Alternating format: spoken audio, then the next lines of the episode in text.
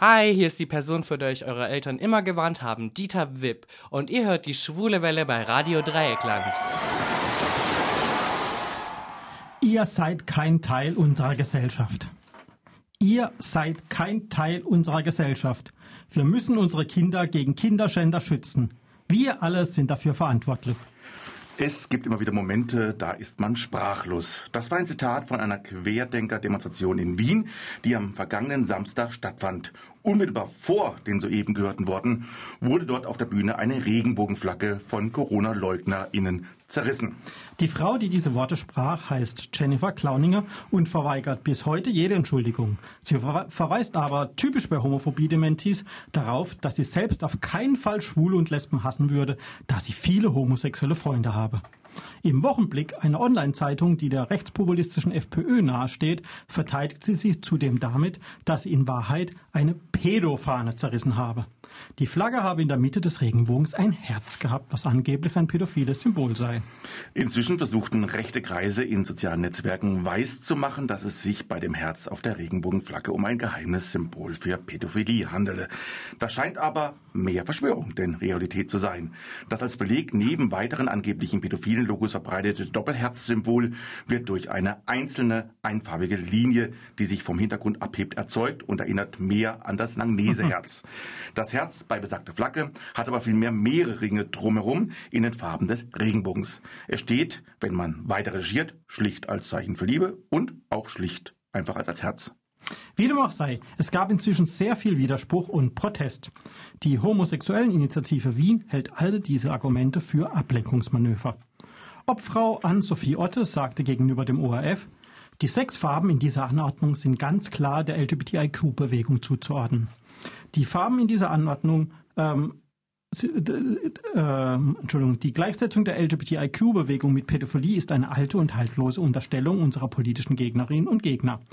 LGBTIQ-Menschen sind genauso viel oder wenig pädophil wie heterosexuelle Menschen auch. Zitat Ende. Wir sehen aber an diesem Vorfall, wie sehr wir weiter für unsere Rechte eintreten und solche Angriffe von Gegnerinnen und Gegnern standhalten müssen. Sichtbarkeit ist daher wichtig und daher haben wir einige Beispiele dieser Form in unserer Sendung heute.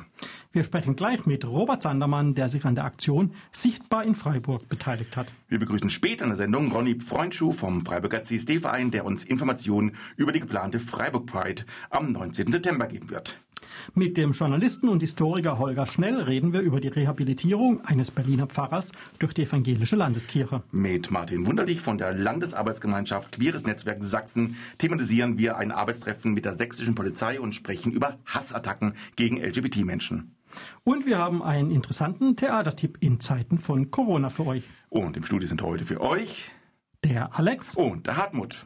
Und damit herzlich willkommen zu Schwule Welle, das Magazin, am Donnerstag, den 10. September 2020. Los geht's nun mit dem Oliver, der euch jetzt erst einmal erklärt, wie ihr uns denn während der Sendung erreichen könntet, wenn ihr es denn wolltet.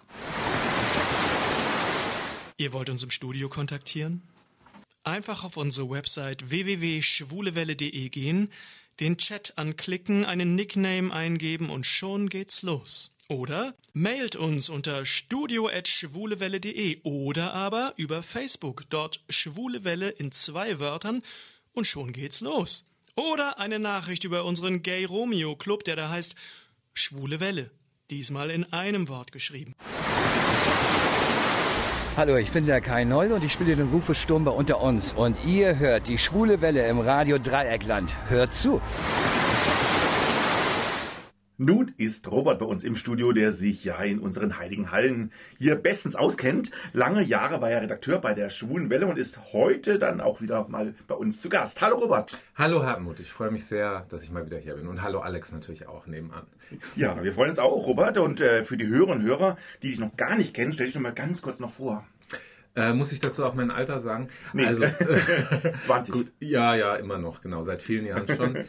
Ähm, also ich bin hauptberuflich bei, äh, bei der AIDS-Hilfe beschäftigt, schon seit vielen Jahren, äh, mache dort verschiedene Sachen, Präventionsarbeit, Öffentlichkeitsarbeit, äh, Beratung natürlich auch sehr viel und auch äh, bei der Rosa-Hilfe im Beratungsteam, auch schon seit vielen Jahren. Früher war ich mal hier in der Redaktion der Schwulen Welle auch, zehn Jahre lang immerhin. Und ja, bin natürlich auch immer noch als DJ unterwegs, also bin hier so ein bisschen so ein, wie man so sagt, so ein Szeneurgestein oder so würde man wahrscheinlich sagen. Ne? Auch wenn ja. sich das schrecklich anhört. Und obwohl du noch zu jung dafür bist. Ich, ja. ich fühle mich zumindest noch zu jung dafür, ein Urgestein zu sein. Und ja, aber derzeit bist du ja in Freiburg in Bachsinne auch noch sehr sichtbar. Wenn ich durch die Straßen gehe, lächelst du mich von Plakatwänden runter. Du bist nämlich Teil der Aktion oder Kampagne Sichtbar in Freiburg. Was genau ist das und wie kam es dazu? Ja, das ist äh, eigentlich, kann man sagen, im Rahmen des 900-Jahre-Jubiläums der Stadt Freiburg. Äh, eine spezielle Kampagne, um äh, queere Lebenswelten sichtbar zu machen, wurde Geld dafür bewilligt und über Fluss e.V. wurde das Ganze dann organisiert. Es sind insgesamt, ich glaube, zehn verschiedene Motive oder sowas um den Dreh. Und ähm, ja, der Schwerpunkt war jetzt zunächst halt mal auf diese Plakate und gleichzeitig gibt es aber auch eine Wanderausstellung mit diesen Plakaten, die jetzt schon so loswandert und die dann auch äh, ab ähm, Oktober gebucht werden kann. Mhm. Ähm, wie kamst du direkt zu der Aktion? Bist, hast du da, bist du gefragt worden? Hast du selber dich angeboten? Nee, nee, ich habe mich nicht selber angeboten. Ich habe sogar am Anfang mich fast so ein bisschen geziert oder also ich wurde gefragt und mhm. ich habe dann auch gedacht, na, ich bin ja schon ab und zu mal da irgendwo öffentlich unterwegs und so und muss das jetzt auch noch sein und kann man da nicht mal die Jüngeren vorlassen oder so. Mhm. Andererseits äh, ging es ja auch so um das Thema ähm, ein Gesicht, was halt in der Beratungsarbeit seit vielen Jahren und ich mache das halt einfach nur mal schon über 20 Jahre. Mhm. Und dann konnte ich das auch, äh, ja, habe ich dann doch relativ schnell auch zugesagt und mich auch gefreut und es hat auch total Spaß gemacht. Also da auch diesen Fotoshooting, das war dann noch so kurz vor Corona und war das dann zum Glück alles auch fertig und äh, ja, also habe ich dann äh, doch gerne auch gemacht. Und nach welchen Kriterien sind die anderen eigentlich so ausgewählt worden? Naja, also der, ich, so wenn ich das richtig beurteilen kann, ist schon die äh, Vielfalt äh, ein, ein, wichtiges Kriterium gewesen. Also dass wirklich so die ganzen Buchstaben von dem LSBTTIQ und ähm, also nicht jetzt nur klassisch, in Anführungszeichen klassisch schwul, lesbisch, bi oder so, sondern halt, dass auch Transperson zum Beispiel dabei ist, dass eine Person dabei ist, die sich als äh, ähm, na, ich muss selber immer nach diesen Begriffen überlegen. Mhm. Warte mal, wie sagt man nochmal, wenn, wenn jemand, non-binär, jetzt habe ich es, äh, ist zum Beispiel eine Person auch dabei oder eine Mutter ist dabei von einem äh, jugendlichen äh, Transjungen oder transjungen Mann. Ähm, also es ist einfach die Vielfalt wichtig gewesen, denke ich, bei der Auswahl.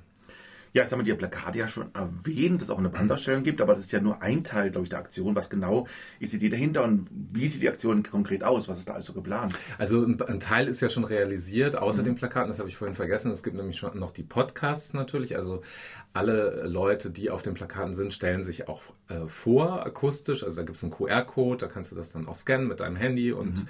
kannst das dann dir anhören. Die sind alle schon gemacht, zumindest jetzt von den Leuten, die jetzt halt auf den aktuellen Plakaten sind. Mhm. Das geht aber noch weiter. Also aktuell werden 15 bis 20 äh, Leute gesucht, weil nämlich tatsächlich weitere Finanzen aus dem Aktionsplan bewilligt wurden. Und da sollen also weitere Porträts äh, äh, erstellt werden. Es soll diesmal dann nicht so sehr um Plakate gehen, sondern es geht auch äh, um äh, Lehrmaterialien für Schulen. Das Internetangebot soll noch ausgebaut werden und es soll auch ein Buch entstehen, oh, was dann nächstes Jahr im Frühjahr erscheinen soll. Hm. Du sagst es schon, es gibt diese Einzelinterviews von den Teilnehmerinnen und Teilnehmern. Ich habe deines ja schon gehört, was ich sehr hörenswert fand. Ähm, hast du die der anderen schon gehört und hat dich so manche Geschichte erstaunt? Du bist ja eigentlich vieles gewohnt, weil du ja beim Beratungstelefon der Große Hilfe auch dabei bist. Mhm. Naja, also viele von den Leuten kenne ich ja sogar auch so ein bisschen. Also insofern kannte ich teilweise auch die Geschichten. Aber ich finde, es ist immer noch mal was anderes von den Leuten persönlich das zu hören. Also es ist irgendwie ja, wie soll ich sagen, es berührt einen mehr oder es ist einfach dann doch was sehr Persönliches, was dort auch dann preisgegeben wird. Und äh, ich habe sie jetzt nicht alle komplett gehört, weil das ist ja doch relativ viel Material auch, aber ähm, doch, ich finde sie auf jeden Fall eindrucksvoll und auch mhm. eben auch sehr vielfältig so von den Sachen, die da so erzählt werden. Nun gibt es die Aktion schon seit dem Sommer, das habe ich schon gesagt. Also es, sie wird also jetzt fortgesetzt bis nächsten Jahr und genau. das Buch dann und äh, und ihr, man kann euch buchen. Wie war das mal mit dem Buchen? Was passiert da?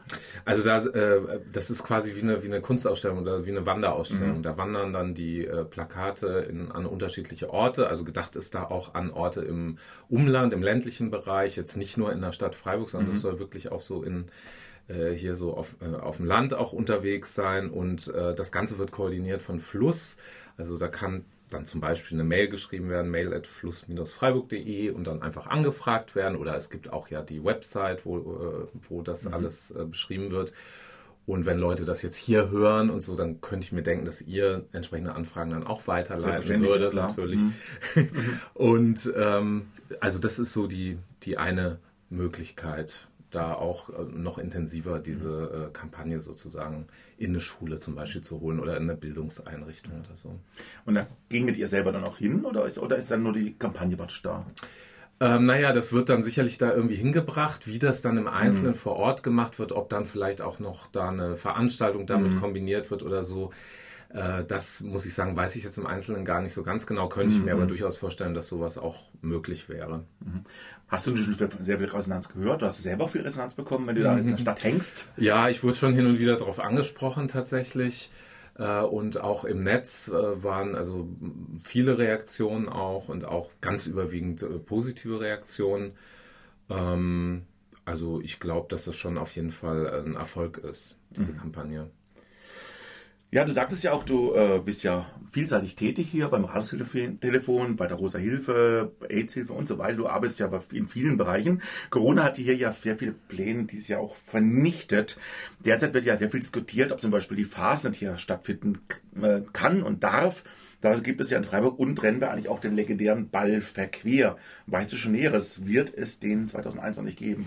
Ja, da müsst ihr jetzt alle ganz stark sein. Das ist nämlich wirklich eine ziemlich aktuelle Info. Mhm. Erst vor wenigen Tagen äh, wurde beschlossen, endgültig beschlossen, muss man sagen, dass er nicht stattfinden wird, weil einfach die Unwägbarkeiten zu groß sind, auch mit Sponsoring und so weiter. Es ist mhm. einfach nicht zu planen im Moment und es ist sowieso immer ähm, ja sehr viel Arbeit und bleibt dann doch nicht so viel hängen, wie mhm. man vielleicht so meinen sollte.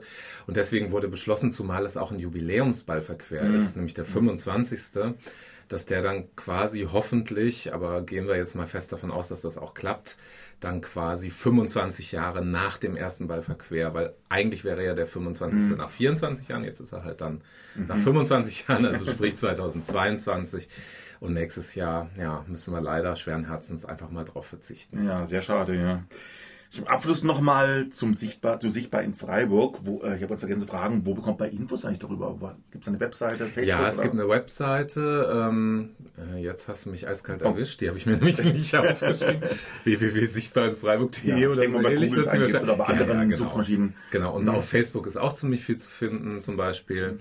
Und was ich noch auch sagen wollte, was äh, speziell jetzt für die neuen äh, Porträts gesucht wird, sind Leute zum Beispiel mit einem späten Coming Out oder auch Leute, die auf dem Land leben. Also das, das ist zum Beispiel sind äh, äh, also Themen, die jetzt noch nicht äh, so stark vorkamen. Also das mhm. wären zum Beispiel Themen, aber es wird auch breit gesucht. Okay. Zu allen schönen Buchstaben unseres Regenbogens. Du bist ja auch im Beratungstelefon, wie wir schon sagten. Äh, hat sich da eigentlich durch Corona nicht auch vieles von den Leuten geändert, die da anrufen? Ist, ist, haben sich mehr Leute geoutet? Haben viel mehr Leute Depressionen deswegen? Oder? Mm, also ich würde mal sagen, in der Rosa Hilfe äh, ist nicht so ein starker Unterschied feststellbar. Mhm. Die Themen, es gab mal so, eine, so einen Schockmoment, also wo dann auch fast keine Beratungen mehr waren und so. Mhm. Aber es hat sich dann doch relativ schnell wieder. Ähm, ah ja, jetzt kriegen wir hier gerade von einer guten Fee noch, äh, das können wir vielleicht noch kurz ein. Ja, da lag ich schon ganz gut damit. Also nochmal hier die Homepage der Kampagne www.sichtbar-in-freiburg.de. Mhm. Dankeschön. Waren wir schon sehr nah dran. Ja. äh, nee, und äh, bei der AIDS-Hilfe, wo ich ja auch arbeite, da ist es so, dass tatsächlich auch viele Leute weniger Sex hatten die erste Zeit. Also dass mhm. einfach auch die Zahl der Testsuchenden zurückging. Auch manche Leute, die die PrEP, also diese vorsorgliche äh, Therapie zum Schutz vor HIV eingenommen haben, die erstmal unterbrochen haben und so. Aber das hat sich inzwischen äh, auch schon wieder weitestgehend äh, normalisiert. Depressionen sind sicherlich mhm. stärker oder ich sag mal, vielleicht gar nicht äh, Depressionen in Reinkultur, aber so eine gedrückte Stimmung und mhm. Äh, das merke ich schon. Das merke ich teilweise auch bei mir selber, ehrlich mhm. gesagt, also weil auch meine Arbeit natürlich sehr stark davon betroffen ist, was jetzt so Schulveranstaltungen oder solche Sachen angeht, weil da halt wirklich äh, kaum was läuft oder dann halt virtuell und das ist alles so ein bisschen kompliziert. Wir hatten auch lange Kurzarbeit in der mhm. Hetzhilfe. Ähm, also ich glaube, da mm, ist es schon wichtig, auch diese, diese Beratungsangebote auf jeden Fall aufrechtzuerhalten. Mhm. Aber es ist jetzt nicht so, dass sich da so ganz grundlegend viel. Es gibt zum Glück dann doch außer Corona auch noch ein paar andere Themen. Mhm. Ja, Gott sei Dank. Ja, Robert, vielen Dank, dass du heute mal wieder bei uns im Studio warst. Ja, danke für die Einladung, sehr gern geschehen. Ja, hoffen auf bald wieder und leider nicht zum Ballverquer, aber vielleicht zu einem anderen Thema mal wieder. Ja, zum Beispiel beim CSD, da ist ja schon bald. Genau. Da bin ich auch dabei. Ah, eine gute Überleitung nämlich auch. Wir reden nämlich auch gleich mit dem äh, Fronny Freundschuh vom CSD-Verein dieser findet ja jetzt am 19. wird der CSD ja statt. Du wirst also auch hingehen, die sieht man sogar dort. Also ich werde äh, mit der Rosa Hilfe da sein. Wir machen da sogar einen Infostand tagsüber. Mhm. Und abends äh, ist ja an zwei Abenden dieser äh, Queer Garden, also was dann keine Party im klassischen Sinne ist, aber halt so draußen und äh, das wird der Ronny nachher alles noch genauer erzählen, auch wie viele Karten es noch gibt und mhm. wie man an die Karten kommt und da werde ich auch DJ-mäßig auch dabei sein am Samstagabend. Alles klar, dann wünschen wir dir auch viel Erfolg und auch ein bisschen Spaß auch bei dem Ganzen natürlich auch. Danke. Und das war Robert Sandermann, der an der Aktion Sichtbar in Freiburg mitwirkte und in der Stadt hier in Freiburg momentan sehr oft zu sehen ist. Und gleich sprechen wir mit Ronny Freundschuh. Hallo, hier sind Benny und Manu aus Rottweil und wir hören die Schwule Welle bei Radio Dreieckland. Die Corona-Epidemie bedeutete für viele Prides und CSDs in diesem Jahr das Aus. Andere versuchten via Livestream oder alternativen Veranstaltungen die wichtigsten Forderungen und Botschaften dennoch zu verkünden. Auch der Freiburger Christopher Street Day, ursprünglich für den Juni geplant, musste zunächst an, äh, abgesagt werden. Doch nun wird er dennoch, wenn auch in abgeänderter Form, am 19. September 2020 auf dem Platz der Alten Synagoge in Freiburg stattfinden. Bereits einen Tag zuvor öffnet der Queergarten. Was genau erwartet uns da? Werden noch Helferinnen und Helfer gesucht. Über das alles wollen wir nun sprechen mit Ronny Freundschuh vom Freiburger CSD-Verein. Und daher herzlich willkommen bei der Schwulen Welle in Freiburg. Ronny Freundschuh. Hallo, danke schön. Hallo, grüße dich, Ronny. Sicher liegen schwere Mon sicher liegen ja schwere Monate hinter dir und euch. Wie, wie sehr traf euch die, trafen euch die Corona-Ereignisse im Frühjahr und der Zeit danach? Ja gut, das war auf jeden Fall ähm, eine heftige, eine heftige Angelegenheit. Also ich mhm. glaube erstmal insgesamt halt so der Schock, dass es irgendwie so eine Pandemie jetzt gibt. Ähm, auch die Auswirkungen, ähm, vor allem eben jetzt auf die auf die queere Community. Also wir kriegen das ja als CSD dann auch immer hautnah mit, ähm, kriegen auch viele Anfragen. Ähm, und da wir als CSD äh, natürlich eine politische Versammlung sind, ähm, war das halt für uns als Verein ähm, sehr, sehr relevant ähm, weil einfach klar war, okay, gut, unter diesen Umständen können wir die politische Demonstration nicht machen. Mhm. Ähm, aber gleichzeitig ähm, trifft uns das natürlich auch als ähm, Teil der queeren Partykultur, was eben aus unserer Perspektive heraus natürlich auch sehr, sehr äh, wichtige Schutzräume sind für die Community. Mhm. Ähm, eben dieses zusammen feiern, sich begegnen, auch im Nachtleben und eben auch sichere Räume halt ähm, herzustellen. Mhm. Und von dem her traf uns Corona auf sehr vielfältige, vielfältige Art und Weise. Ja. Mhm. Äh, wart ihr auf euch mit der Planung dann allein gestellt oder gab es Beispiel von der Stadt? Wie war da die Zusammenarbeit? Also wir sind äh, ja wie jedes Jahr ähm, immer in Kontakt ähm, mit dem Amt für öffentliche Ordnung und der Polizei. Mhm. Und ähm, für die Behörden war das halt in Bezug auf Corona auch eine, eine, eine bisher äh, nie da gewesene Situation. Also das heißt, es war für die auch äh, sehr schwer abzusehen. Also das heißt, wir haben auch im Vorfeld schon äh, Kontakt gesucht und versucht ähm, rauszubekommen, geht das denn jetzt mit der Pride? Ähm, geht das mit der Parade? Geht das mit einer mhm. Kundgebung?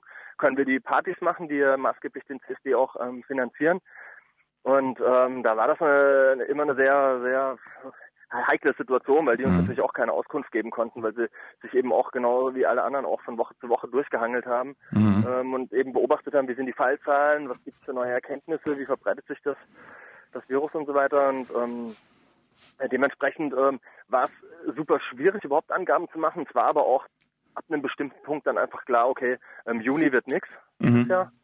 Und, ähm, und dann haben wir gesagt, okay, wir wollen es jetzt auch nicht ganz absagen, waren tatsächlich in der Vorplanung für Juni dann noch guten Mutes ähm, und äh, hatten die Hoffnung nicht aufgegeben, dass es vielleicht im September sich alles ähm, irgendwie insofern vielleicht eingerenkt hat, dass es irgendwie äh, auf jeden Fall ein, ein, halbes Jahr Raum hat, damit auch von politischer Seite reagiert werden kann, vielleicht mhm. eventuell ein Impfstoff oder ähm, ja zumindest noch irgendwie Möglichkeiten, ähm, dass Veranstaltungen oder Versammlungen wieder stattfinden können und ähm, haben deshalb ähm, auf September verschoben. Mhm.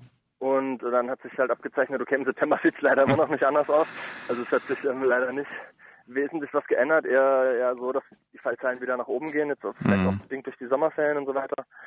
Ähm, genau, und dann haben wir uns aber trotzdem entschieden, ähm, den CSD trotz allem durchzuführen, mhm. sind aber eben seit Beginn an, also das heißt eben auch ähm, schon in Bezug auf, auf den Juni-Termin äh, waren wir äh, Monate vorher schon mit dem Amt für öffentliche Ordnung in Verbindung, sind das auch immer noch, also das heißt, es gibt dann Treffen mhm. ähm, mit eben Amt für Ordnung, mit der Einsatzleitung von der Polizei und da sind wir quasi immer so am, am, am Zahn der Zeit und gucken, was, was gerade die aktuelle Entwicklung ist und wie wir halt ähm, uns so anpassen müssen, dass das doch für alle in irgendwie einem verantwortlichen Rahmen bleibt oder verantwortbaren mhm. Rahmen, weil wir wollen natürlich auch nicht, dass jetzt irgendwie Leute ihre Gesundheit aufs Spiel setzen, indem sie den, den, den CSD besuchen. Ja, klar. Genau. Ja. Das Motto lautet ja Abwehrkräfte stärken gegen Nazis, Covid-19 und andere gefährliche Bedrohungen. Wie kam es denn zu dem Motto? Ja, also wir haben, äh, hatten ursprünglich ein anderes Motto. Das werde ich jetzt nicht verraten, weil ähm, wir es äh, uns vorbehalten für weitere Brides. Ähm, mhm. Haben dann aber überlegt, okay, gut, wir, wir müssen auf jeden Fall ähm, auf diese Pandemie auch reagieren und kann das jetzt nicht ignorieren und einfach so tun, als könnten, könnten wir eine Bright machen ähm, und äh, Corona gäb's nicht. Und haben uns dann nochmal zusammengesetzt und äh, versucht, irgendwie ein neues Motto auszufeilen. Und ähm, da ging es natürlich ähm, klar darum zu sagen, okay, wir, wir ignorieren Corona nicht, wir nehmen das mit auf ins Motto. Äh, Abwehrkräfte stärken heißt ähm, auch für unsere Community auf der einen Seite auf, auf, auf einer ganz ähm, banalen gesundheitlichen Ebene zu sagen, hey Leute, schützt euch, gefährdet euch nicht, gefährdet die anderen nicht.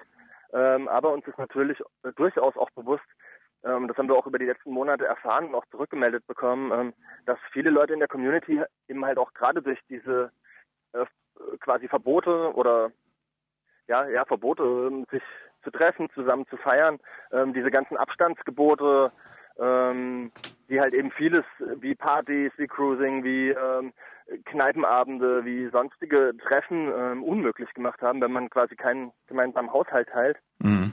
Ähm, das, das, das betrifft eben die, die mhm. Community. Und dann haben wir gesagt, okay, wir sehen quasi diese, diesen Punkt Abwehrkräfte stärken, ähm, auch als solidarischen Aufruf an die Community zu sagen, hey, kümmert euch trotzdem umeinander. Also wir haben ja da auch eine relativ lange Erklärung zu verfasst, was wir uns beim Motto gedacht haben, mhm. wo es eben darum geht, okay, schützt euch tatsächlich gesundheitlich, versucht nicht irgendwie euch und andere irgendwie gesundheitlich zu gefährden, aber unterstützt euch vor allem auf einer psychosozialen Ebene. Also lasst euch nicht alleine, lasst euch nicht im Stich, kommuniziert, seid ähm, trotzdem beieinander und füreinander da, auch wenn Abstand gehalten werden muss. Mhm.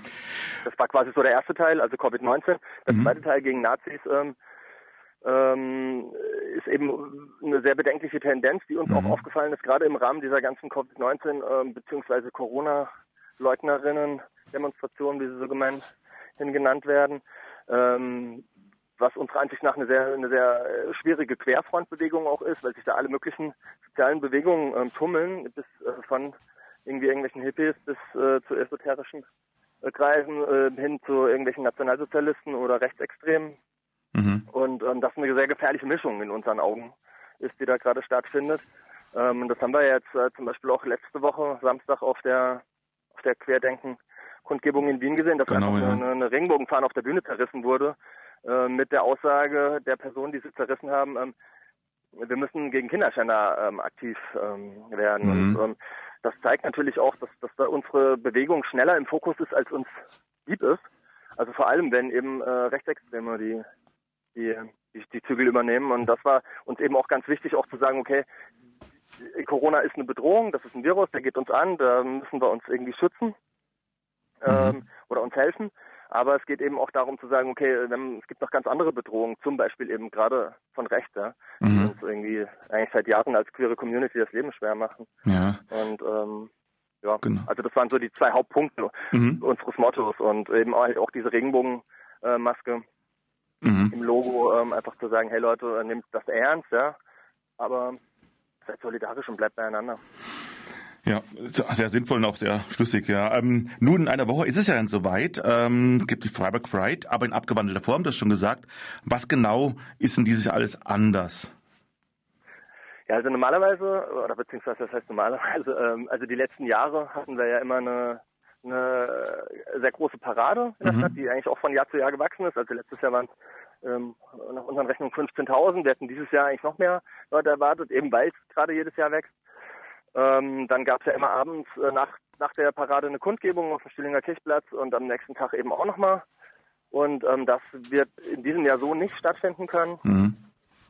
Ähm, also wir haben quasi den CSD zusammengedampft oder eingedampft ähm, auf eine Kundgebung.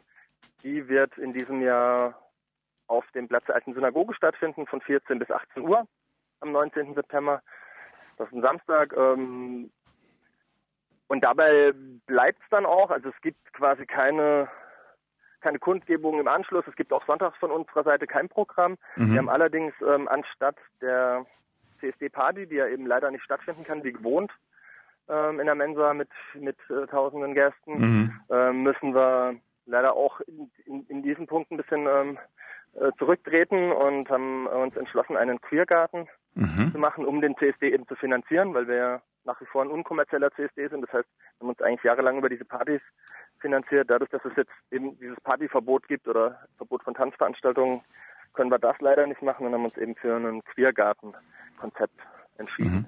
Was wird da passieren? Und Samstag. Genau, was, was wird da genau, passieren? Die, die sind beide Freitag, also beide Queergarten. Es gibt mhm. zwei Veranstaltungen. Die eine ist ähm, Freitag, 18. September mhm. von 19 Uhr bis um 1 Uhr nachts und die zweite ist am 19. am Samstag nach der Kundgebung, mhm. ähm, auch 19 bis 1 Uhr.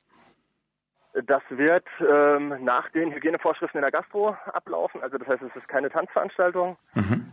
ähm, aber es gibt trotzdem äh, elektronische Tanzmusik. Mhm. Also beziehungsweise elektronische Musik. Ähm, die Leute sind an ihren Plätzen in, in Gruppen, in denen sie kommen. Ähm, also eben, wie schon gesagt, Hygienevorschriften eigentlich wie in der restlichen Gastro auch. Also das heißt, ähm, es wird so sein wie bei einem Biergartenbesuch. Deshalb auch so ein bisschen die Anlehnung, Queergarten, Biergarten. Und ähm, es gibt dann dort ähm, neben queeren Künstlerinnen auch, ähm, also die, die uns musikalisch begleiten, ähm, eben auch äh, Drag Queens und andere queere Künstlerinnen, die uns mit Performances beglücken. Mhm. Also das heißt, es wird im Großen und Ganzen ein queeres musikalisches Programm werden von queeren Personen für queere Personen and Friends. Also das mhm. heißt, es sind alle willkommen, es sind aber mittlerweile auch ähm, jetzt gerade vor, glaube ich, zwei Stunden äh, das letzte Ticket für den Samstag verkauft. Also das heißt, der Samstagabend ist ähm, leider schon ausverkauft. Okay. Es gibt jetzt noch einige Karten für den Freitagabend. Also das heißt, alle, die noch keine Queergarten-Tickets haben, könnten sich jetzt noch eins für Freitag holen. Ähm, ich gehe davon aus, dass die auch bald ausverkauft werden. Die bekommt man über eure Webseite? Wie bekommt man über die Webseite oder wie kommt man? Die gibt es über die Webseite, okay. genau. Also mhm. Es gibt eine Veranstaltung, es gibt auf der Webseite freiburg-breit.de und eben mhm. auch auf der Facebook-Seite vom CSD Freiburg gibt es eine Veranstaltung jeweils zum Freitag und Samstag Queergarten. Und bei der Freitagsveranstaltung ist auch der Ticketlink ganz oben. Mhm. Okay, kann man euch sonst noch irgendwie unterstützen? Braucht ihr noch Helfer oder gibt es andere Möglichkeiten, euch in irgendeiner Form zu unterstützen? Also gerne durch konkrete Hilfe. Also das mhm. brauchen wir sehr dringend. Ähm, also wir sind gerade sehr knapp dran mit ähm, Ordnerinnen. Mhm. Das heißt, äh, aufgrund dieser Hygienemaßnahmen äh, brauchen wir mehr Ordnerinnen als sonst. Ähm, brauchen mindestens 60 äh, für die Kundgebung und da haben sich bisher leider sehr wenige Menschen nur gemeldet. Wir hatten jetzt auch schon den zweiten Aufruf über Facebook mhm. raus. Also gerne auf unserer Webseite und auf Facebook nachschauen, da steht eine Mailadresse und ähm, uns einfach eine Mail schreiben. Ich kann es vielleicht auch ganz kurz erklären. Also das heißt, die Ordnerinnen haben da keinerlei Verantwortung im Sinne von, dass sie verantwortlich sind, falls Leute ihre Maske nicht tragen, aber es geht darum, dass sie das im Blick haben mhm. und uns als Veranstalterin eben ähm, das mitteilen und wir können dann entweder ähm, von uns aus oder ähm, eben mit der Polizei ähm, einfach gucken, dass quasi diese Hygienerichtlinien eingehalten werden. Okay, ja, mögen also Das wäre eine wichtige Sache, äh, okay. äh, dass sich da noch ein paar Leute melden. Und ähm, die andere Möglichkeit, uns zu unterstützen, wäre auf jeden Fall gerne durch Spenden. Mhm. Spendenkonto und Bankverbindungen sind auch auf, sowohl auf Facebook als auch auf unserer Webseite freiburg-pride.de. Das wäre super, weil wir eben gerade das ähm, dadurch, dass eben diese Tanzveranstaltungen und die große Party nicht stattfinden können, uns der CSD aber trotzdem eben das ganze Jahr über laufende Kosten verursacht und eben jetzt auch selbst diese sehr, sehr abgespeckte Kundgebung mhm. und ähm, hohe Kosten verursacht. Also gerne, ähm, wer ein bisschen Geld übrig hat, uns das ähm, zu spenden. Ja. Okay. So, jetzt haben wir leider nur noch zwei Minuten, aber ich habe noch eine Frage. Du bist seit Anfang an dabei, seit dem Neustart des CSDs und du bist ja mit voller Kraft jedes Jahr dabei. Was motiviert dich eigentlich jedes Jahr aufs Neue, da sich so, so engagieren? Das ist eine gute Frage. ähm, also wir haben das damals, äh, als wir angefangen haben vor sechs Jahren, so, so ein bisschen so das Unmögliche gewagt und nämlich in einer relativ kurzen Zeit einen CSD auf die Beine gestellt. Mhm. Und ähm, der, der, An, der Anlass, das zu tun, war eigentlich eher so, weil ich mir dachte, okay, warum gibt es in Freiburg eigentlich keinen CSD und wir probieren das aus. Und seitdem ähm, läuft das eben und es wird jedes Jahr mehr und wir haben halt auch super gute Feedbacks und ich glaube, das ist so ein bisschen mein Motor, mhm. da einfach dran zu bleiben. Und Sinn ist es klar auf der einen Seite natürlich die schiere Masse an Menschen, die da halt irgendwie da ist, wenn wir jetzt mittlerweile 15.000 Leute haben und einer der größten äh, Straßenparaden in, in, in Deutschland sind mit Freiburg und eben auch gerade mit so einem alternativen Konzept einfach zu zeigen, okay, das geht ohne Sponsoring, das geht ähm, ohne äh, die großen äh, Konzernwagen und Firmenwagen, die da mitfahren, sondern ähm, eben so, so, ein, so, ein, alternatives Konzept und das funktioniert. Das ist irgendwie so eine schöne Sache, die mich motiviert, mhm. ähm, dran zu bleiben und gleichzeitig aber auch ähm, so einzelne Feedbacks von Menschen, also gerade mhm. aus Freiburg und aus dem Umland, die dann uns von Anfang an eigentlich Rückmeldungen gegeben haben und haben gesagt, oh wow, das war super, dass ihr das macht. Weil bei meinem persönlichen Outing-Prozess in meiner Familie hat mir allein die Medienberichterstattung über den Freiburger CSD Rückenhalt gegeben und ähm, ich konnte mehr zu mir stehen als davor. Und mhm. ähm, das sind so einzelne, ganz individuelle Geschichten, ähm, die dann aber so als positives Feedback zurückkommen, wo ich mir dann denke, okay, alleine wegen dieser einen Geschichte lohnt sich das. Ähm, mhm. so ein Jahr lang Arbeit ähm, zu investieren. Ja. ja, Ronny, und da wünsche ich mir auch für dieses Jahr viel Kraft und natürlich einen guten Verlauf für die Freiburg Pride am 19. September, beziehungsweise für den Queergarten am 18. und 19. Am 18. gibt es noch ein paar wenige Tickets. Und vielen Dank, dass du heute Abend Zeit genommen hast für uns. Ja, gerne. Vielen Dank äh, für die Interviewanfrage und äh, wir sehen uns dann am beim CSD. Genau, das war Ronny vom Freiburger CSD-Verein e.V. Wir hören nun ein paar Takte Musik und danach sprechen wir mit dem Historiker und Journalisten Holger Schnell über den Pfarrer Klein, der im Dritten Reich aufgrund seiner Homosexualität verurteilt wurde. Kürzlich wurde er von der Landeskirche rehabilitiert. Mehr dazu und zu dem Fall hören wir nach der Musik. Hallo, ich heiße Jesse Kosten, ich bin Regisseur in Freiburg und ihr hört Schwule Welle auf Radio Dreieckland. Am 1. September fand in der Berliner Emanuelgemeinde im Prenzlauer Berg ein besonderer Gottesdienst statt. Im Mittelpunkt stand ein ehemaliger Pfarrer der Gemeinde, nämlich Friedrich Heinrich Klein. Am 26. Februar 1943 hatte sich das evangelische Konsistorium der Mark Brandenburg schriftlich an den damaligen Pfarrer mit den Worten gewandt, Zitat, durch Feldurteil des Reichskriegsgerichts vom 27. November 1942 sind sie wegen Verführung eines Mannes unter 21 Jahren zur Unzucht zu drei Jahren Gefängnis verurteilt worden. Sie haben damit auch den Anspruch auf sämtliche Dienstbezüge und auf Versorgung sowie die Befugnis, die Amtsbezeichnung zu führen und die Rechte des geistlichen Standes verloren. Zitat Ende. Die Entlassung folgte aufgrund der Verurteilung von Pfarrer Klein aufgrund des berüchtigten sogenannten Schwulenparagraphen 175 Strafgesetzbuch. Nun, 27 Jahre später, 77 Jahre später, geschah in Berlin etwas Beispielloses. Pfarrer Klein wurde nach 77 Jahren an seiner früheren Wirkungsstätte offiziell rehabilitiert. Landesbischof Christian Stäblein sprach persönlich ein Bußwort und setzte den entehrten Postum wieder in seine alte Rechte ein. Ein einmaliger Vorgang. Der Gottesdienst ist bei YouTube noch heute einsehbar. Doch wer war Pfarrer Friedrich Heinrich Klein? Wir freuen uns darüber, einen Journalisten und Historiker in unserer Sendung begrüßen zu dürfen, der uns bestens Auskunft geben kann. Im Auftrag der Landeskirche hat er den Fall Klein erforscht. Es ist Holger Schnell, der nun bei uns in der Leitung ist. Herzlich willkommen bei der Schwulen Welle in Freiburg. Holger Schnell. Ja, guten Abend, Herr Stiller. Viele Grüße nach Freiburg.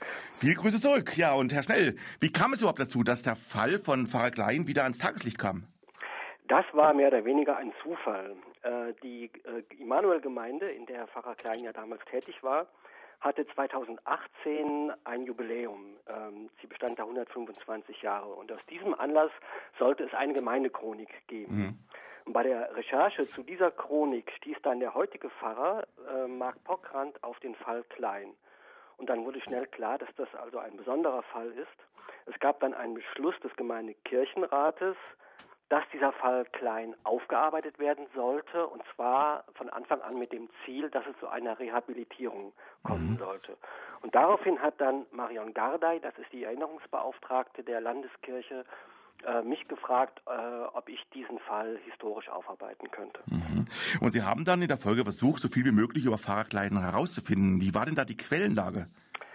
Die Quellenlage, die war und ist schwierig. Mhm. Äh, uns liegen nur ganz wenige Urkunden vor. Die, die wichtigste Quelle für uns ist die Kopie des Wehrmachtsgerichtsurteils mhm. äh, und dann der schon erwähnte Brief des Konsistoriums, aus dem Sie ja auch äh, zitiert haben. Mhm. Was leider fehlt, sind die Verhörprotokolle. Äh, das mhm. Äh, wäre natürlich sehr schön, wenn wir die hätten, dann könnten wir direkt die Äußerungen der beiden äh, nachvollziehen. Die haben wir jetzt eben nur indirekt durch die Wiedergabe im Gerichtsurteil. Mhm. Das große Problem ist, dass die Personalakte von äh, Friedrich Klein aus dem Archiv der Landeskirche verschwunden ist. Mhm. Und ich will jetzt da keine Verschwörungsfantasien äh, anfangen, aber es ist die einzige Akte eines Pfarrers äh, der Emanuelgemeinde, die nicht mehr auffindbar ist. Mhm. Und wie kam eigentlich Friedrich Heinrich Klein überhaupt nach Berlin an die Emanuelgemeinde? Äh, also Friedrich Klein stammte aus dem Saarland oder aus dem Saargebiet, wie es damals hieß, 1905 in Homburg geboren. Mhm. Äh, er hat dann äh, Theologie studiert, zuerst in Tübingen und dann in Berlin. Das heißt, da waren schon Kontakte vorhanden. Dann äh, war er Pfarrvikar in der Saarpfalz. Mhm. Und äh, 1935 ist dann ein Pfarrer an Immanuel gestorben. Die Stelle wurde ausgeschrieben und daraufhin hat sich Klein beworben.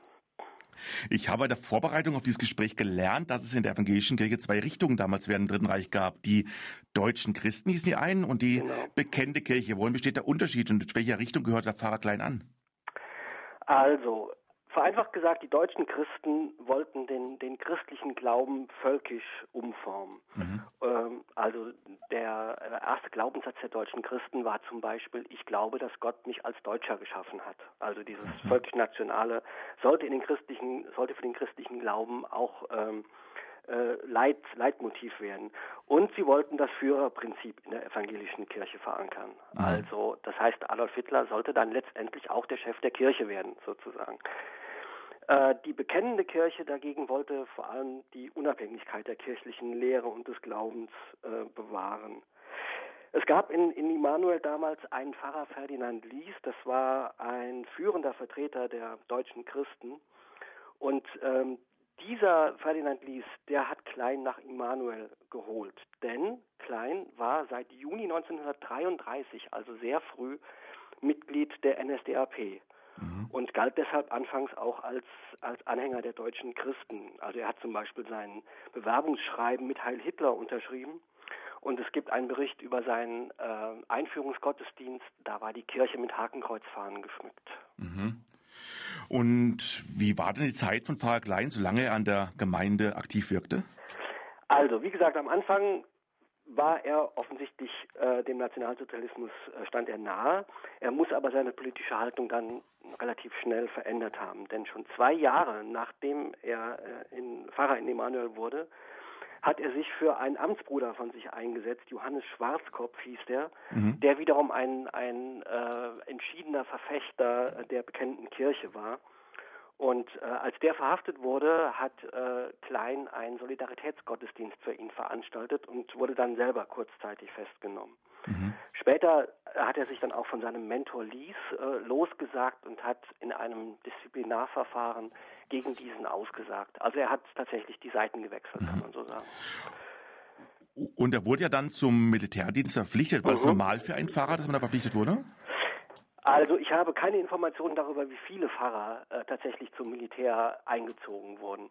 Ähm, da gibt es auch, soweit ich weiß, keine Statistiken drüber. Es ist aber durchaus normal, dass Angehörige von Zivilberufen äh, in dieser Zeit auch zum Militär eingezogen wurden. Es war ja mitten im Krieg, mhm. wenn sie besondere Eigenschaften hatten, die für das Militär nützlich waren. Und äh, die hatte Klein, denn als Saarländer sprach er äh, fließend Französisch und auch noch andere Fremdsprachen, Italienisch, Englisch, was in der damaligen Zeit nicht, nicht äh, äh, so ähm, weit verbreitet war. Er hatte gute Kontakte ins Ausland und er kam dann auch zu einer Spionageeinheit der Luftwaffe in Potsdam. Mhm. Und eine der Aufgaben dort war zum Beispiel die Überwachung, also die, das Abhören des Funkverkehrs und äh, dazu gehört eben auch die Übersetzung. Also mhm. da war er schon sehr, ähm, da waren seine Fähigkeiten schon sehr gefragt. Mhm. Im Rahmen des Militärdienstes lernte er dann den damals 19-jährigen Karl-Heinz Steuermann kennen. Genau. Trotz eines Altersunterschiedes kamen sich die beiden näher. Was weiß man so darüber?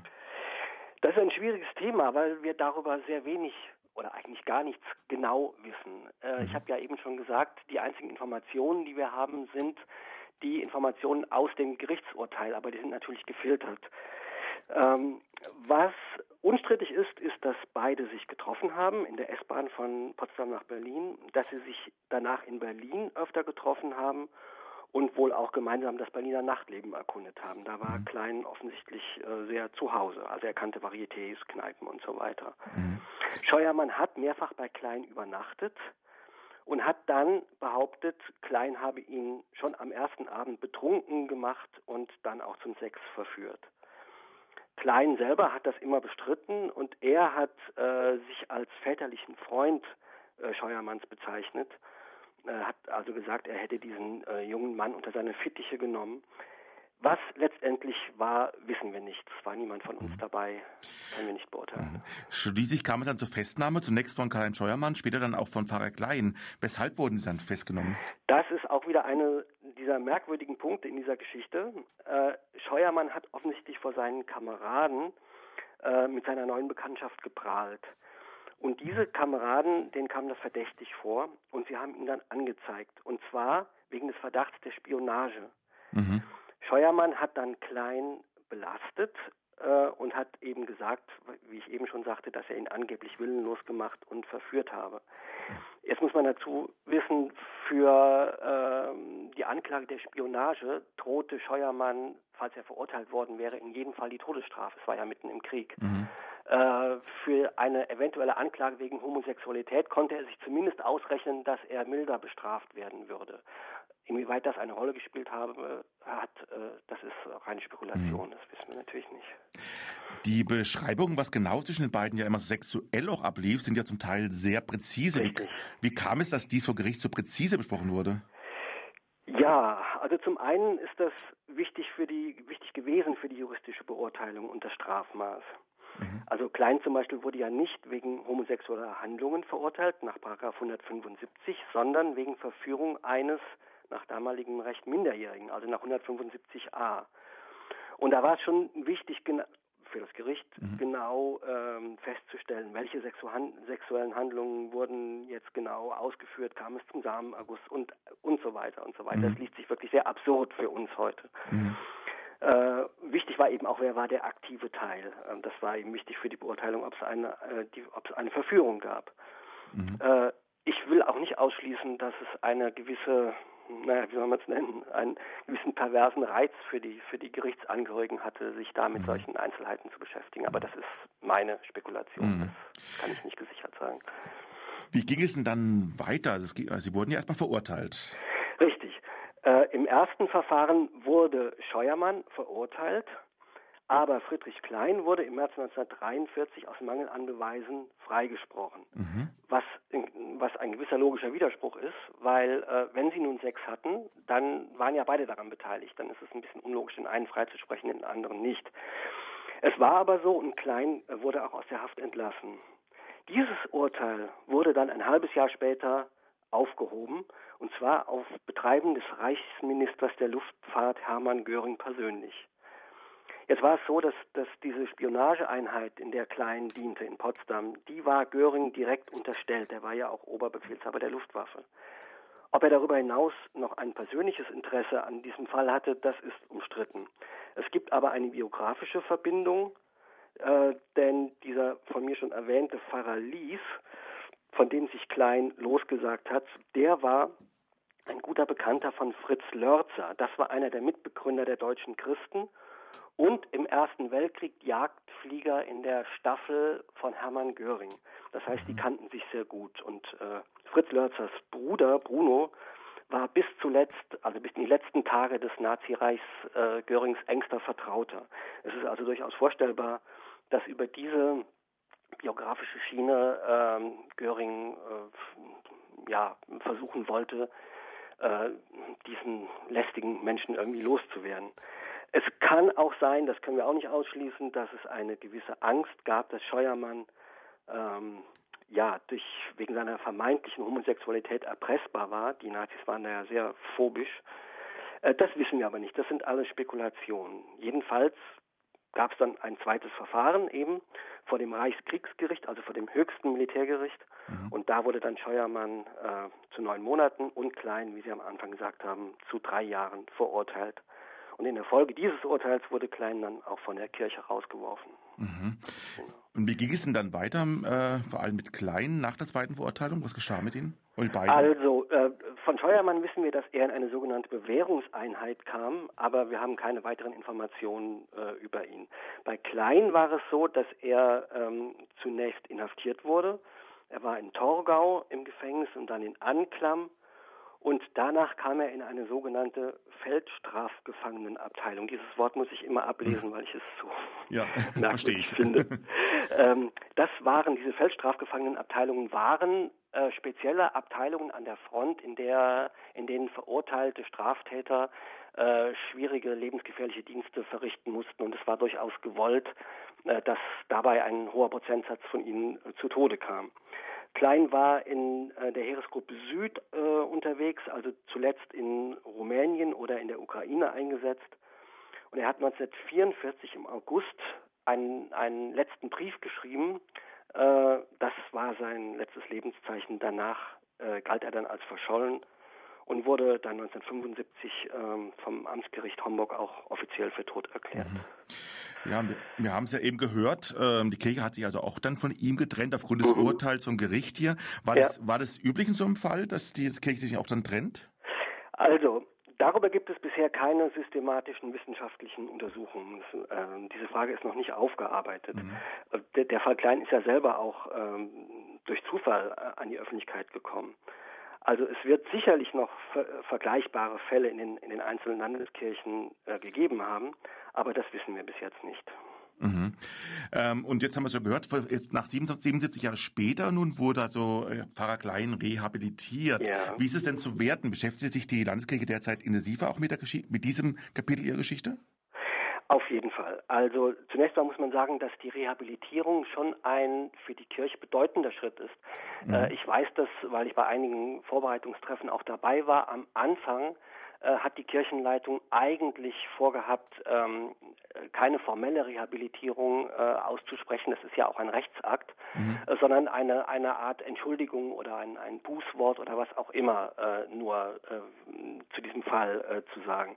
Mhm. Äh, ich weiß, dass der Bischof persönlich, dass es ihm wichtig war, dass es tatsächlich zu einer formellen Rehabilitierung kommt.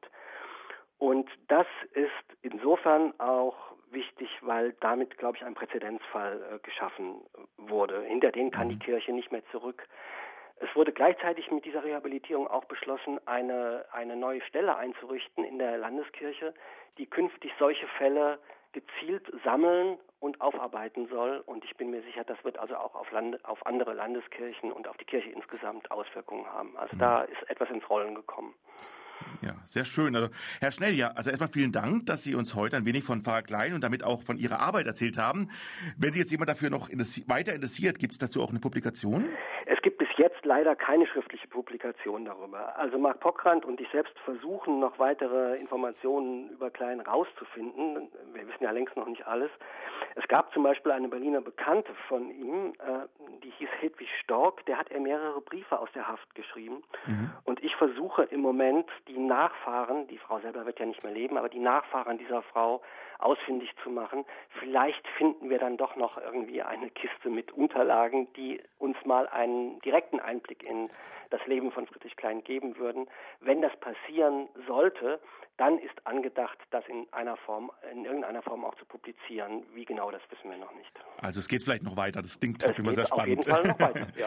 ja, vielen Dank auf jeden Fall heute Abend, dass Sie heute Abend Zeit hatten für uns. Ja, bitteschön. Ja. Gern geschehen. Und da wünschen wir Ihnen weiterhin noch einen schönen Abend und ähm, ja, vielen Dank. Und das war der Journalist und Historiker Holger Schnell, der uns vom Leben des kürzlich von der Landeskirche rehabilitierten Pfarrers Friedrich Heinrich Klein erzählte. Und wir schalten nach einer Kurzmusik nach Sachsen weiter und sprechen mit Martin Wunderlich. Martin Wunderlich ist Pressesprecher des, der Landesarbeitsgemeinschaft Queeres Netzwerk Sachsen e.V. Hallo, hier ist Erwin Inhet Panus. Ich bin schwuler Historiker aus Köln, habe schon mehrere Bücher verfasst, unter anderem über Schwule bei den Simpsons. Und ich freue mich, dass ihr die Schwule Welle Radio Dreieckland hört. Vor wenigen Wochen wurde Freiburgs Drag Queen Betty Barbecue bei helllichten Tage mitten in der Innenstadt auf einer Einkaufsstraße von einem Mann verbal attackiert und bedroht. Der Vorfall ging aufgrund zweier Begleiter des Mannes Gott sei Dank glimpflich aus. Dennoch ist es erschreckend, dass sowas in einer an sich als tolerant geltenden Stadt an einem ganz normalen Werktag mitten in der Fußgängerzone geschehen kann. Und was noch mehr erschreckte, die meisten Passanten griffen nicht ein. Ereignisse wie diese sind aber natürlich kein Einzelfall. Viele Betroffene fühlen sich oft alleine gelassen und trauen sich nicht mehr als queerer Mensch oder gar als Drag Queen aus dem Haus zu gehen. Ähnliche Vorfälle gibt es deutschlandweit. Dabei ist es wichtig, dass ein gutes Verhältnis zum Beispiel zur Polizei besteht. Dieses Verhältnis versuchte kürzlich in Dresden die Landesarbeitsgemeinschaft Queeres Netzwerk Sachsen zu stärken und zu verbessern.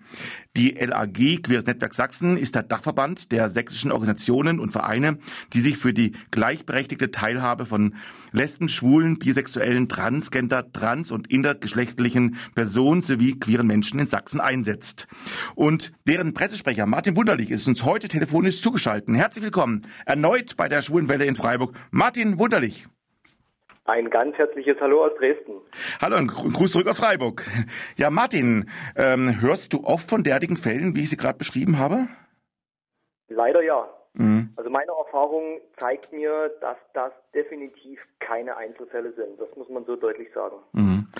Und wie ist dein Eindruck? Erfahren wir dabei eigentlich auch nur die Spitze des Eisberges, weil sich viele Menschen überhaupt nicht trauen, solche Belästigungen, Drogen oder gar Angriffe öffentlich zu benennen?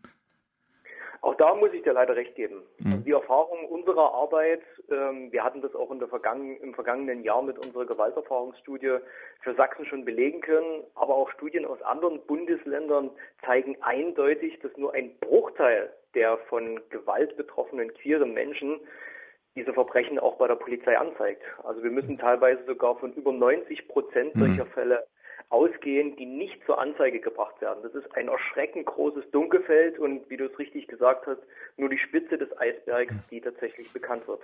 Im Fall der Freiburger Drag Queen Betty Barbecue, Betty Barbecue kam es sehr schnell an die Öffentlichkeit und man hörte deutschlandweit sogar davon, weil es den zum Glück äh, verbalen Angriff sie selber hat, angezeigt hat.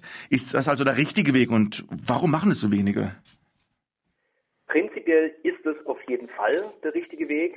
Überall in Deutschland hat die Polizei einen Strafverfolgungszwang. Das heißt, wenn eine entsprechende Straftat angezeigt wird, dann muss die auch verfolgt werden. Deswegen ist jede Straftat, die angezeigt wird, natürlich hilfreich. Auf der anderen Seite muss ich das ein Stück weit auch relativieren, weil wir wissen eben auch, das Dunkelfeld, das hohe nicht angezeigter Straftaten, hatte ich gerade schon erwähnt, mhm. wissen wir halt auch, dass es aus den Communities nicht zu Unrecht viele Vorbehalte gegen Polizeibeamtinnen gibt. Mhm. Gerade wenn es darum geht, dass man vielleicht nicht sensibel ähm, bei der Anzeigeaufnahme behandelt wird, dass man vielleicht sogar selbst nochmal für die Tat verantwortlich gemacht wird, etc. Das hinterlässt natürlich auch negative Eindrücke. Wir erfahren immer wieder davon und das führt eben auch dazu, dass eben sich nur sehr wenige queere Menschen, die Opfer von Angriffen verbaler wie physischer Art, dann auch zur Polizei gehen. Da überlegt man mhm. sich das zweimal, wenn man einmal bei ähm, der Polizei schlechte Erfahrungen gemacht hat. Mhm. In Sachsen wurde nun versucht, den Draht zur Polizei zu stärken. Wie kam es dazu und wer sprach da miteinander? Also wir sind ja bereits schon seit fast zwei Jahren jetzt mit der sächsischen Polizei intensiv im Austausch, um genau dieses Phänomen endlich mal in den Griff zu kriegen. Also bis vor kurzem war es tatsächlich in Sachsen auch undenkbar, dass ähm, queere Vereine und die sächsische Polizei mal an einen Tisch gesetzt haben. Auch da haben wir glücklicherweise durch unsere Arbeit viel erreichen können und uns verbindet einfach das gemeinsame Ziel, die Anzeigebereitschaft von queeren mhm. Menschen, wenn sie denn leider Opfer von Straftaten werden oder von Hassattacken, die Anzeigebereitschaft zu erhöhen und natürlich im selben Atemzug auch die sächsische Polizei zu sensibilisieren, aufzuklären, dass sie mhm. über die Lebenslagen, über die Belange von queeren Menschen besser Bescheid wissen und dann letzten Endes eben auch Vorbehalte damit abgeschafft werden können. Und mhm. vor wenigen Wochen ist es uns gelungen, das erste größere Vernetzungstreffen mit allem, äh, mit allen wichtigen Polizeikräften, also sowohl die Bereitschaftspolizei, die Polizeifachschulen, das Fortbildungszentrum, sowohl die Opferschutzbeauftragten der fünf sächsischen Polizeidirektionen mit unseren Vereinen, die in der psychosozialen Beratung tätig sind, an einem Tisch zu setzen. Und das war ein ganz, ganz, ganz großer Schritt, um ähm, auf beiden Seiten mehr Verständnis zu wecken, aber auch vor allem auf die Polizei einzuwirken und sie dafür zu sensibilisieren, dass sie sich noch ganz weit bewegen muss, wenn mhm. es darum geht, Vertrauen in der queeren Community in Sachsen zurückzugewinnen. Mhm. Und wie war Ihr Eindruck dann? Ähm, nimmt die Polizei also Hassertakten jetzt sehr ernst und inwiefern kann sie helfen?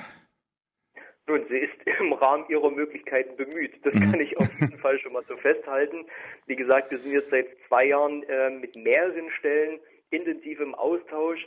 Das ist natürlich ein dickes Brett, was wir zu bohren haben. Das muss mhm. man eindeutig so sagen. Aber Step by Step machen wir Fortschritte. Als nächstes ist dann eben auch geplant, mal einen Blick in die Ausbildung von PolizeianwärterInnen zu werfen und gleich bei der Ausbildung dafür zu sorgen, dass queere Lebensrealitäten stärker berücksichtigt werden. Und ich habe den Eindruck, auch aus diesem Treffen heraus, gerade was die Opferschutzbeauftragten der Polizei angeht, dass wir nach und nach mehr Verständnis wecken und auch die Beamtinnen für mehr Sensibilisierung in den eigenen Reihen gewinnen können. Mhm. Was waren denn so Schwerpunkte des Sensibilisierungs- und Netzwerktreffen? Und äh, du hast schon ein bisschen angedeutet, ähm, gab es dann schon erste Erkenntnisse und Lehren daraus? Wie gesagt, mhm. eine der zentralen Aufgaben ist es, die seit einem halben Jahr in Sachsen ähm, installierte zentrale Ansprechstelle mhm. für LSBTTIQ ähm, zu stärken und vor allem aber auch die Opferschutzbeauftragten, die dann in den fünf Polizeidirektionen irgendwann mal in die Lage versetzt werden sollen, auch als persönliche Ansprech Personen für LSBTTIQ ähm, zu fungieren, dass man die stärker zusammenbringt, dass man die vor allem mit den Erfahrungen unserer Mitgliedsvereine, die in der Beratung tätig sind, ähm, zusammenbringt, dass man regional den Austausch dort stärkt und dann eben auch die Hilfe vor Ort vermöglicht und irgendwann mal dafür sorgen kann, dass eben Polizeibeamtinnen vor Ort in den Revieren oder auf der Straße sensibel genug sind. Das mhm. war definitiv einer der Schwerpunkte. Ich hatte es gerade schon erwähnt, was die Ausbildung von Polizeibeamtinnen angeht, das wird definitiv noch ein großer Brocken sein, den wir in den nächsten Monaten dann angehen. Aber auch hier gibt es schon ähm, erste Vereinbarungen und auch gute Signale, dass wir da diesen Austausch fortsetzen können. Wie kann man eigentlich selbst ähm, präventiv was unternehmen, um solche Vorfälle überhaupt zu vermeiden, ohne sich gleich verstecken zu müssen? Prävention ist natürlich auch eines der Zauberwörter in dieser ganzen Geschichte, aber zugleich auch das Schwierigste. Also mhm. Also zum einen muss an der Stelle die Polizei, und das ist, bezieht sich jetzt nicht nur auf Sachsen, ich denke, das bezieht sich auf die Polizei in ganz Deutschland, muss sich ja einfach noch stärker für queere Lebensweisen öffnen und dann eben auch ähm, genügend sensibilisiert und vor allem aber auch mit Fachwissen versorgt zu werden. Das viel Wichtigere ist aber, dass wir als Gesellschaft, als Staat den Nährboden für Hassverbrechen gegen LSBTTIQ in den Griff nehmen. Und das heißt eben Aufklärung, Aufklärung, Aufklärung. Das ist das A und O an Präventionsarbeit, denn nur wenn wir langfristig diesen Nährboden von ähm, Abwertungen queerer Lebensweisen, von Hass auf Homosexuelle oder Transmenschen, wenn wir dem begegnen, dann können wir der Gewalt, die daraus erwächst, hoffentlich irgendwann mal den Nährboden entziehen. Und das mhm. wiederum wäre dann eben Aufklärung, Bildung, das Ganze natürlich am besten intensiv und langfristig staatlich auch gefördert. Das wäre die allerbeste Präventionsmaßnahme. Mhm. Du hörst ja aufgrund deiner Arbeit sehr viel aus der Szene, logischerweise. Wie ist denn überhaupt dein Eindruck? Sind das alles relativ noch neue Probleme letzten Jahre oder waren Delikte wie Hass, waren Delikte wie Hassattacken schon länger ein Problem und es fällt nur momentan viel mehr auf? Also ich habe nicht den Eindruck, dass sich das um ein neues Phänomen handelt. Ähm, wie gesagt, verbale und äh, physische Gewalt gegen queere Menschen ist in weiten Teilen Deutschlands immer noch Alltag. Hm. Ähm, und das ist absolut nichts Neues. Was vielleicht derzeit auffällt, ähm, dass sich die Spaltung in unserer Gesellschaft und damit auch wie Auseinandersetzungen geführt werden, dass das in den letzten Jahren zugenommen hat, dass da auch der Ton rauer geworden ist und in dem Zusammenhang, ähm, ich würde es mal als ein Kulturkampf um Geschlecht, Sexualität und vielleicht auch Familie, dass das definitiv zugenommen hat und mhm. in diesem Fahrwasser, wie sich gesellschaftliche Auseinandersetzungen ähm, intensivieren, eben auch teilweise leider gewalttätig werden, dass diese Auseinandersetzungen natürlich dann auch queere Lebensweisen leider mit betreffen und wir dann den Eindruck haben, den leider realistischen Eindruck, dass solche Hassattacken in letzter Zeit beziehungsweise in den letzten Jahren zunehmen. Das ist, denke ich, kein Trugschluss, sondern das ist bittere Realität. Mhm. Wir haben vorhin in der Sendung schon darüber gesprochen, über diese Querdenker-Demo vor einer Woche in Wien, wo eine Regenbogenflagge zerrissen wurde und Homosexualität mal wieder mit Pädophilie gleichgesetzt wurde. Fühlst du dich da nicht auch um Jahre zurückversetzt, wenn man sowas hört? Also das wäre, glaube ich, zu viel des Guten.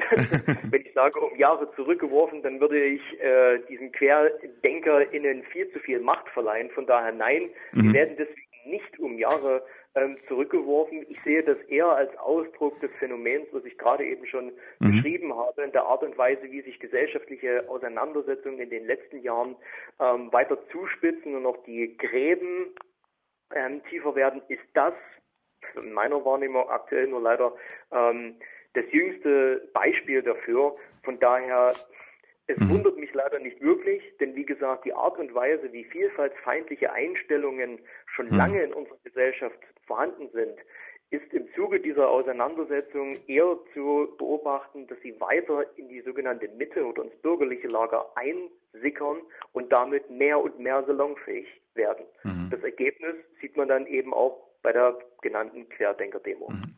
Zum Abschluss noch eine Frage. Wie kann man sich über eure Arbeit informieren oder euch vielleicht sogar unterstützen? Also unterstützen kann man uns natürlich lieben gern immer mit einer Spende. Wir sind dankbar, gerade in diesen schwierigen mhm. Zeiten, ähm, für jede finanzielle Unterstützung. Gleichwohl kann man sich über unsere Arbeit auf allen bekannten Kanälen von Facebook, Instagram und YouTube informieren und vor allem auch über unsere Homepage www.queeres-netzwerk-sachsen.de. Und darüber hinaus kann ich äh, zum Schluss an der Stelle, glaube ich, nur alle Hörerinnen und Hörer zu ermutigen, gerade in diesen schwierigen Zeiten die lokalen Strukturen, die lokalen queeren Vereine zu unterstützen, denn das ist gerade ganz, ganz, ganz besonders wichtig. Mhm. Martin, vielen Dank, dass du uns einmal mehr Rede und Antwort gestanden hast. Wir wünschen dir nun einen angenehmen restlichen Abend und ja, vielen Grüße aus Freiburg nach Sachsen. Vielen, vielen, vielen Dank und immer wieder gern. Wir freuen uns aufs nächste Mal. Das war, das war Martin Wunderlich, Pressesprecher der Landesarbeitsgemeinschaft Queeres Netzwerk Sachsen e.V. Und gleich sprechen wir noch mit den Hauptdarstellern des Theaterstückes Der Penthesilea Komplex, das im Freiburger E-Werk gespielt wird und das sich unter anderem auch mit Heinrich von Kleists homosexuellen Seiten auseinandersetzt. Hallo, ich bin Axel Ranisch, äh, Filmemacher, Geschichtenerzähler und Montagskind aus Berlin-Lichtenberg. Und ihr hört die schwule Welle bei Radio Dreieckland. Trotz Corona gibt es vermehrt auch wieder einige Theaterstücke auf der Bühne zu erleben. So zeigt zum Beispiel die Freiburger Schauspielschule, eine moderne Verarbeitung von Kleist Penthesilea im E-Werk. Wir haben vorab mit den Hauptdarstellern gesprochen und sie zunächst darum gebeten, sich uns ihre Rollen und sich selbst kurz vorzustellen. Wir sind von der Freiburger Schauspielschule. Ich bin Jan. Ich bin Suchit. Ich spiele den Heinrich von Kleist. Und ich spiele Ernst von Pfuhl. Genau. Kleist hat äh, das Drama Penthesilea geschrieben, um das sich unsere Produktion dreht. Und Ernst von Pfuhl war sein naja, sie hatten ein Verhältnis, das wahrscheinlich über das. Ja, über das heute noch spekuliert wird. Ja. Ähm, das aber auf jeden Fall sehr. Das über das akzeptierte Maß hinausging. Von damals, ja. Und das äh, war aber auf jeden Fall sehr innig und wird von Kleist in seinem Drama Penthesilea verarbeitet. Dann wollten wir wissen, um was es genau überhaupt in dem Theaterstück geht. Worum geht es? Es geht um, es geht, also es hat mit Geschlechterrollen zu tun, wie sie sich entwickeln im Lauf der Geschichte, von der Antike an bis heute mit dem großen Dreh- und Angelpunkt äh, Heinrich von Kleist, das Drama, das er geschrieben hat, das Penthesilea heißt.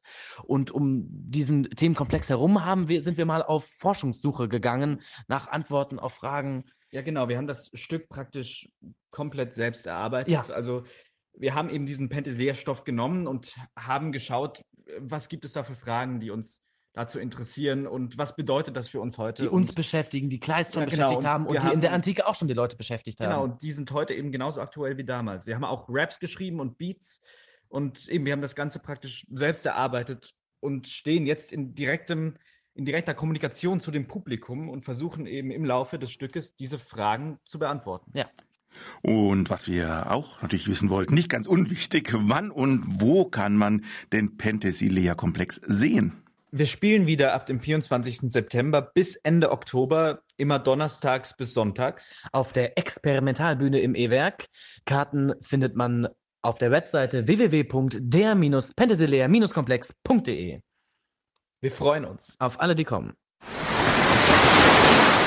Hallo, ihr Radiohörer der Schwulen Welle. Mein Name ist Aaron Kosuta. Ich spiele den Valentin Huber unter uns.